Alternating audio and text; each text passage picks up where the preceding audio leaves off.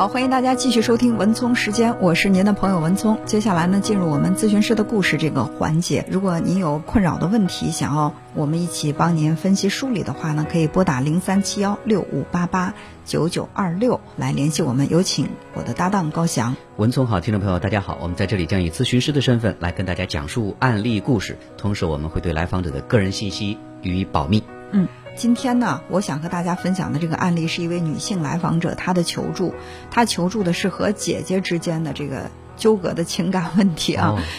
呃，就是在心理学上有一个词叫做这个同胞竞争，就是说兄弟姐妹看似是一母同胞，就是呃血浓于水，但是存在竞争关系。对，就是说从孩子们一出生那一刻，孩子们之间呢都会隐隐的有一些这种。竞争的这种关系，就是都希望能够获得更多的这个父爱母爱，或者都渴望能够获得更多的关注。只是说每个孩子他采用的这种形式不一样，有的孩子呢是用更突出、更好的表现获得父母的这种关注，但有一些孩子可能觉得好的表现获得父母的关注。没有希望，我就会有反向的行为，表现得很差，也要让父母关注到我。那么今天我说的这个案例，这个女孩子，她呢就是姐妹两人，她今年是三十二岁，她姐姐三十六岁。嗯，呃，她和姐姐之间是姐姐更被爸爸妈妈关注，从小姐姐获得的这个爱是更多的。呃，因为姐姐比她聪明伶俐，比她爱表现，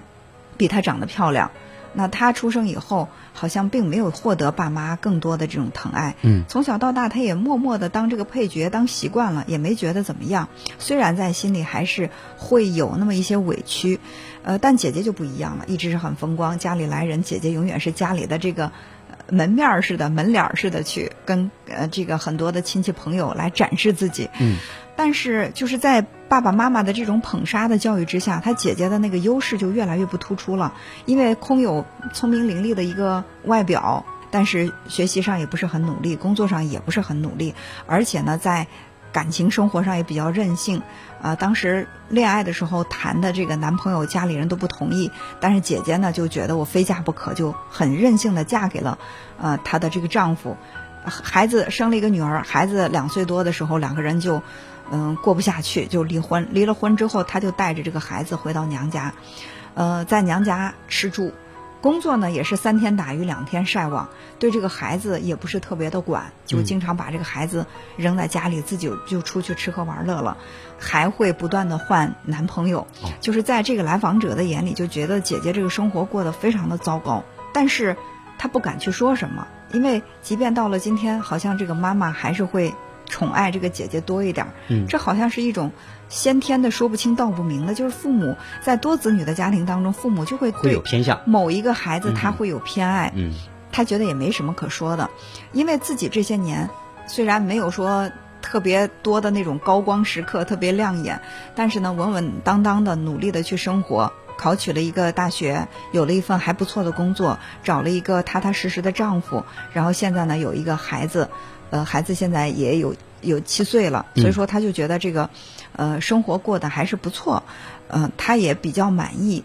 那么在这个时候，他就想着，我是不是应该去帮帮妈妈，或者是帮帮姐姐？最关键的是姐姐的那个孩子，想帮这个孩子，对，就是已经十来岁了，就是这个孩子现在性格也变得比较叛逆，就是过早的进入青春期，让他感觉。就这个孩子跟他姐姐的关系也不是特别好，姐姐对他这个孩子也疏于管理，妈妈带这个孩子呢也会觉得很辛苦，所以他就会时常的把姐姐的孩子接到他们家。第一呢是让他的儿子也有一个伴儿，两个人之间相互作伴儿。第二呢就是他也想去帮助这个孩子改变一下生活习惯呀，觉得这个孩子缺少关爱，也想给这个孩子一些家的温暖，做了很多，而且也比较有成效，孩子的学习成绩也提高了。性格也变得温和了，呃，生活习惯也改变了很多，所以他就一直认为这是一件好事儿，他觉得自己做了一件好事儿，嗯，应该受到夸奖的。潜意识里觉得，最起码爸爸妈妈还有姐姐应该感谢他的付出。首先，他感觉到不对劲儿的是，姐姐对于他的这种行为并不是很认可，经常会阴阳怪气的说：“你要真是觉得我没能力带孩子，你有能力当妈的话，就把我这个。”姑娘也带走，嗯，让这个孩子不给你叫姨了，给你叫妈好了。哟，就是这个话听起来还是挺重的。嗯，他赶快去表明身份，说我不是那样的，就是觉得妈妈可能带孩子会比较累，我只是想着偶尔让他过来，两个孩子做做伴儿。但是呢，这个姐姐就会很敏感，说：“对呀，妈妈现在累，不都是因为我吗？我没有能力，所以说让妈妈变得很累，我拖累了妈妈，就是表现的有点那个蛮不讲理。”嗯，后来他也会在心里很矛盾，他觉得我现在弄的是也不敢去对这个孩子表现的太好，嗯太关照，害怕再引起姐姐心里不舒服。但是呢，这个孩子现在是他正处在这样的一个敏感时期，就即将跨入到青春期这个阶段，他可能能够感觉到谁对我好，他在情感上也需要一个像妈妈一样的人依赖。所以说，这个孩子呢，就表现出来对他的这种亲密。就愿意跟他亲近，他又不忍心去拒绝孩子这样的表，比如说孩子很期待的说周末我想去那个小姨家，他就感觉我要说不让他去的话，就感觉对孩子太残忍，嗯，所以他就左右为难。而且在前一段时间，就是妈妈不经意间说了一句，说他这个姐姐说，其实你也可以像，就是妹妹嘛，应该向她也学一学，让自己的日子稳定下来，这样嗯。对你、对孩子都好，也让我跟你爸放心了。就这样的一句话，他姐姐就在这个家庭聚会上大发雷霆，嗯，歇斯底里，最后呢把这个怨气指向他，呃，就说你现在终于可以在爸妈面前表现的好了，就是你现在就是处处来证明你行，我不行，嗯，就是把我这个人证明的就是又蠢又笨又没能力，就类似这样的话，巴拉巴拉姐姐说了很多很多，当时呢就让他感到既委屈，呃又愤怒。而且呢，还无话可说，他就觉得什么都说不出来，自己在心里觉得特别的嗯憋屈。挺堵的话，啊，特别的堵，说这怎么回事儿？就是我怎么就出力不讨好，最后换来这样的一个下场？就是我们之间的这个沟通啊，他第一他说是我真的做错了吗？我为什么好心没好报？第二呢，就是他说这个姐姐她现在的心理健康状况是不是不正常？她是不是要去接受一个什么专业的心理治疗啊？这是他的问题。那嗯作为我来讲，我说我不对你姐姐负责，我只对你负责，因为是你来向我求助，你来问问题，我只解决你的问题，而不解决姐姐的第一个问。题就是他我错了嘛，，对，就是至于说姐姐到底是不是心理有疾病啊，她是不是需要去接受专业的这个疏导，那这个问题呢是留给你的姐姐，出于她个人的自愿，她完全可以做选择。嗯，那么我就问这个来访者，我说，在你去帮助姐姐的孩子去做这些事情的时候，你心里的感受是什么？他说我就是觉得想帮帮我妈，我想帮帮我姐姐。再一个，我就真的觉得这个孩子很让人心疼，我心疼孩子，我没有别的想法。你觉得我还能有什么想法？你不会也觉得我是为了向爸妈来证明我比姐姐强吗？我说当然我不能去这样想，但是姐姐既然有这样的感受，她既然就是有这样的一种感觉，我们暂时不把这个感觉完全否定和排除。对，我们需要去验证。嗯，比如说，作为来访者来讲，他内心深处有没有说想在爸爸妈妈面前、想在姐姐面前去证明自己是对的那个部分，就是有没有这个成分？嗯，呃，我在听你讲这个故事的时候，我能感觉到，其实他们呃姐妹俩跟父母之间的关系，应该说是已经延续了有三十多年。嗯就在他们这个呃家庭关系里边，也就是他的那个原生家庭里边，明显能够感受到说，姐妹之间其实是存在这种竞争关系的。因为什么？因为只要说不同的兄弟姐妹。爸爸妈妈其实很难完全绝对做到一碗水端平的，对，尤其是在这样家庭里边，比如爸爸妈妈他有明显的偏向，比如更喜欢姐姐，嗯对姐姐给予更多的照顾，嗯所以说那个妹妹她在一定程度上是被忽视的，嗯嗯嗯所以，呃，作为妹妹，我们能够体会到说，都是一样的孩子，她也希望在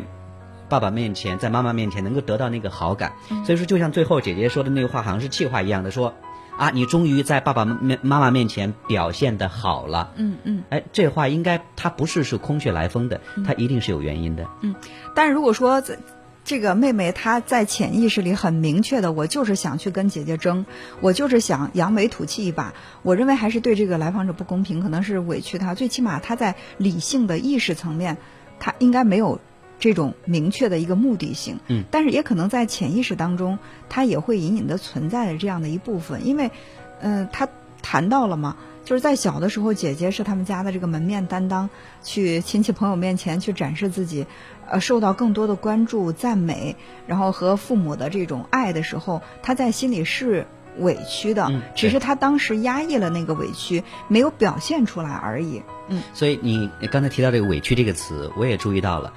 呃，他其实不止一次提到关于他的这个委屈，嗯不管是小时候还是现在，他帮了那个外甥外甥女之后，嗯，所不被理解的那个委屈，这中间他有没有相似之处？可能说会能寻找到某一些共同点的。对，所以说，呃，他的这种委屈一定会有一个出口，就是我们任何一个情绪，我们最终可能都会有一个出口的。那么这个委屈，比如说在帮助他的姐姐的这个过程当中，他是可以获得一些成就感的。嗯，当他看到我用我的能力减轻了妈妈的负担的时候，他在心里是感到欣慰的，甚至他也会隐隐的觉得，哎，这我的这个行为是不是可以获得妈妈的一个赞呢？就是他会感觉我这个行为是可以获得外界他人的这种认可。这个赞，其实，在妈妈这儿最后其实是得到确认的。对，呃，妈妈曾经向姐姐说，你应该向妹妹去学习。嗯嗯呃，所以他内心的这部分需求是会得到满足的。但是我们需要看到一点，比如说他去照顾这个外甥女的，照顾这个孩子，有没有事先充分得到，比如说妈妈的允许和呃姐姐的允许，这个很重要，因为这个孩子姐姐是他的第一监护人，嗯，对吧？所以如果说他想要去照顾这个外甥女，他其实应该首先征得他姐姐同意的。但这里面好像没有，我们我没有看到说姐姐答应了把这个孩子交给你，你来代为照管，没有。因为他对这个孩子的照顾，并没有说是真的就是完全去承载起这个孩子他的养育啊，就是各方面的照顾责任。只是说，因为都大家都在一个城市生活嘛，就是离妈妈家离的也不是很远，就是隔三差五的会把孩子接过去住一段，然后再送回来。嗯，作为他来讲，他是觉得姐姐可能对这样的事情他不是很在意的，嗯所以一开始这个规则边界感也都没有建立好，就是他去越界，我哎我就不经过你你的同意把孩子接过来，我带着孩子去养育，就是一开始姐妹之间，包括妈妈他们这个家庭当中各自的边界是不清楚的，没有说不清晰嗯。不清晰，直到这个孩子慢慢的跟他建立起这个情感的时候，当妈妈开始对于妹妹的这个行为点赞的时候，这个姐姐心里的那个失落感开始一点点强烈的时候，这个矛盾就砰的一下从这个被隐藏的一个海面下面就炸出来了，就成了一个很激烈的冲突。其实一开始他去做这个事情的时候，就蕴藏着将来一定会出现这样的一个纷争，就是嗯家里面可能会有这样的矛盾出现。对，那明面上看，妹妹是照顾了姐姐的孩子，其实背后还有一层动力。我我所理解的就是，妹妹其实想要通过这个方式，也是在证明自己。嗯，嗯一个是证明自己说我是对的，我做的是对的；另外也希望能够通过自己的行动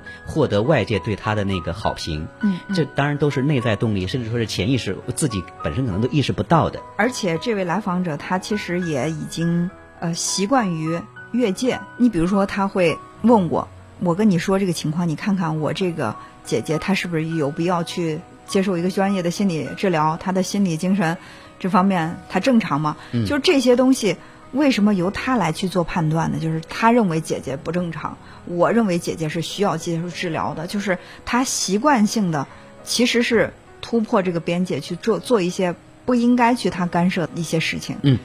呃，从他对姐姐和姐姐孩子的这个照顾，和还有从父母对姐姐那个态度，其实我我们还有一个感觉就是，姐姐现在的状态其实还像是一个孩子。嗯嗯呃，被父母所过度溺爱的孩子，他是没有办法去独立成长为一个成年人的。嗯所以你看，姐姐的状态，她还像是一个孩子。所以姐姐在对待孩子那个态度上，她没有办法以一个孩子的这个状态去照顾另一个孩子，所以她就会放任不管，把孩子抛给爸爸妈妈。所以在这个时候，我们也没有办法去苛责说你你姐姐要要像妹妹一样去学习、去独立、去照顾她的孩子是不可能的，没有那样一个机会，她是没有办法成为一个成年人。嗯，最关键的是，这位来访者他为什么会有这种不断的去突破这个别人的人际边界，去替别人做主，替别人做一些事情，而且还在苛求着，就是我做了这个事情，你要感激我。如果我们从这个行为主义上来分析的话，就是当你的这个行为能够得到一个正向的刺激的时候，你就会不断的去做这种行为。嗯你比如说他在小的时候，他没有展示自己啊，去为这个父母争得一些脸面，让爸妈更关注、更爱他。但是他比如说我默默的，哎，爸妈下班的时候，我默默的把饭做好了，嗯或者说爸爸妈妈一脱鞋，我赶快把这个鞋摆好了，就是我这种去替别人做一些事情，哎。爸爸妈妈说，哎，你挺懂事儿的，就在夸完姐姐啊，你很聪明啊，你很漂亮，同时会说，哎，小的也不错，顺便夸一下孩子，对，就是这样，这对他来说就是一个奖励刺激，嗯，就是说他的这这种奖励刺激。会让他不断的去强化他，替别人默默的、不经别人允许的去替别人做一些事情。当然，一些小的事情是可以获得爸妈的赞，甚至呢会获得这种认可。但是如果说长期的去这样做，直到突破了人家的这个边界，去干涉人家的生活，去替人家照顾孩子，然后去展示自己，通过这种方式来获得别人对自己的认可，这一定会激怒对方。尤其是在他姐姐从一个高峰到低谷，从当初那个聪明伶俐的。被大家关注的孩子，到现在一个就是婚姻、生活、事业各方面都有点一团糟的这种状态，那他姐姐这个愤怒绝对不是空穴来风，不是说一点原因都没有的。对，那对于我们如果说家里边有几个孩子，比如说家里有二胎的孩子，其实对两个孩子，当然我们希望父母对每个孩子都是无条件的爱的，都是呃没有分别心的。即使说呃我们去欣赏孩子，那我们也。呃，分别看到孩子不同的优点，而不是说像有些家庭真的就像他们这个家庭一样的，那那就是一个对比。对于兄弟姐妹之间之所以说存在呃这种竞争，到最后可能说反目成仇，往往其实都在于说父母的有意无意的这种分别心，会造成一方更受重视，一方更受忽视这样一种状态。所以那个备受忽视的孩子，就像这个妹妹一样的，其实他很多时候都是想在爸爸妈妈面前去。证明自己去挣得那样一份好感，但是这种证明其实往往很多时候是脱离自己的那个真正本心的。嗯，所以我们常说的一句话，在很多时候，我们都愿意做一个善良的、热情的、愿意助人为乐的人。但是呢，在很多时候，我们要把握一个原则，就是不求不助。当别人有请求，我们热心的。去帮助，在能力范围当中，我们尽力去帮助。但是如果说别人没有这个请求，我们千万不要主动的去，我以我的主观认为他需要我帮助，而且呢，我在不经过对方允许的时候，就直接对对方实施帮助。那么这种拯救者这种心理，像超人一样的这种心理，一定会激起这个矛盾，引发一些这种冲突。对，所以如果说我们做一个划分的话，除了自己的事之外，其他都是别人的事，还有老天的事。老天的事归老天，自己的事做好，其他的别人的事情，比如说姐姐的事情，我们是没有办法去做过多干涉的。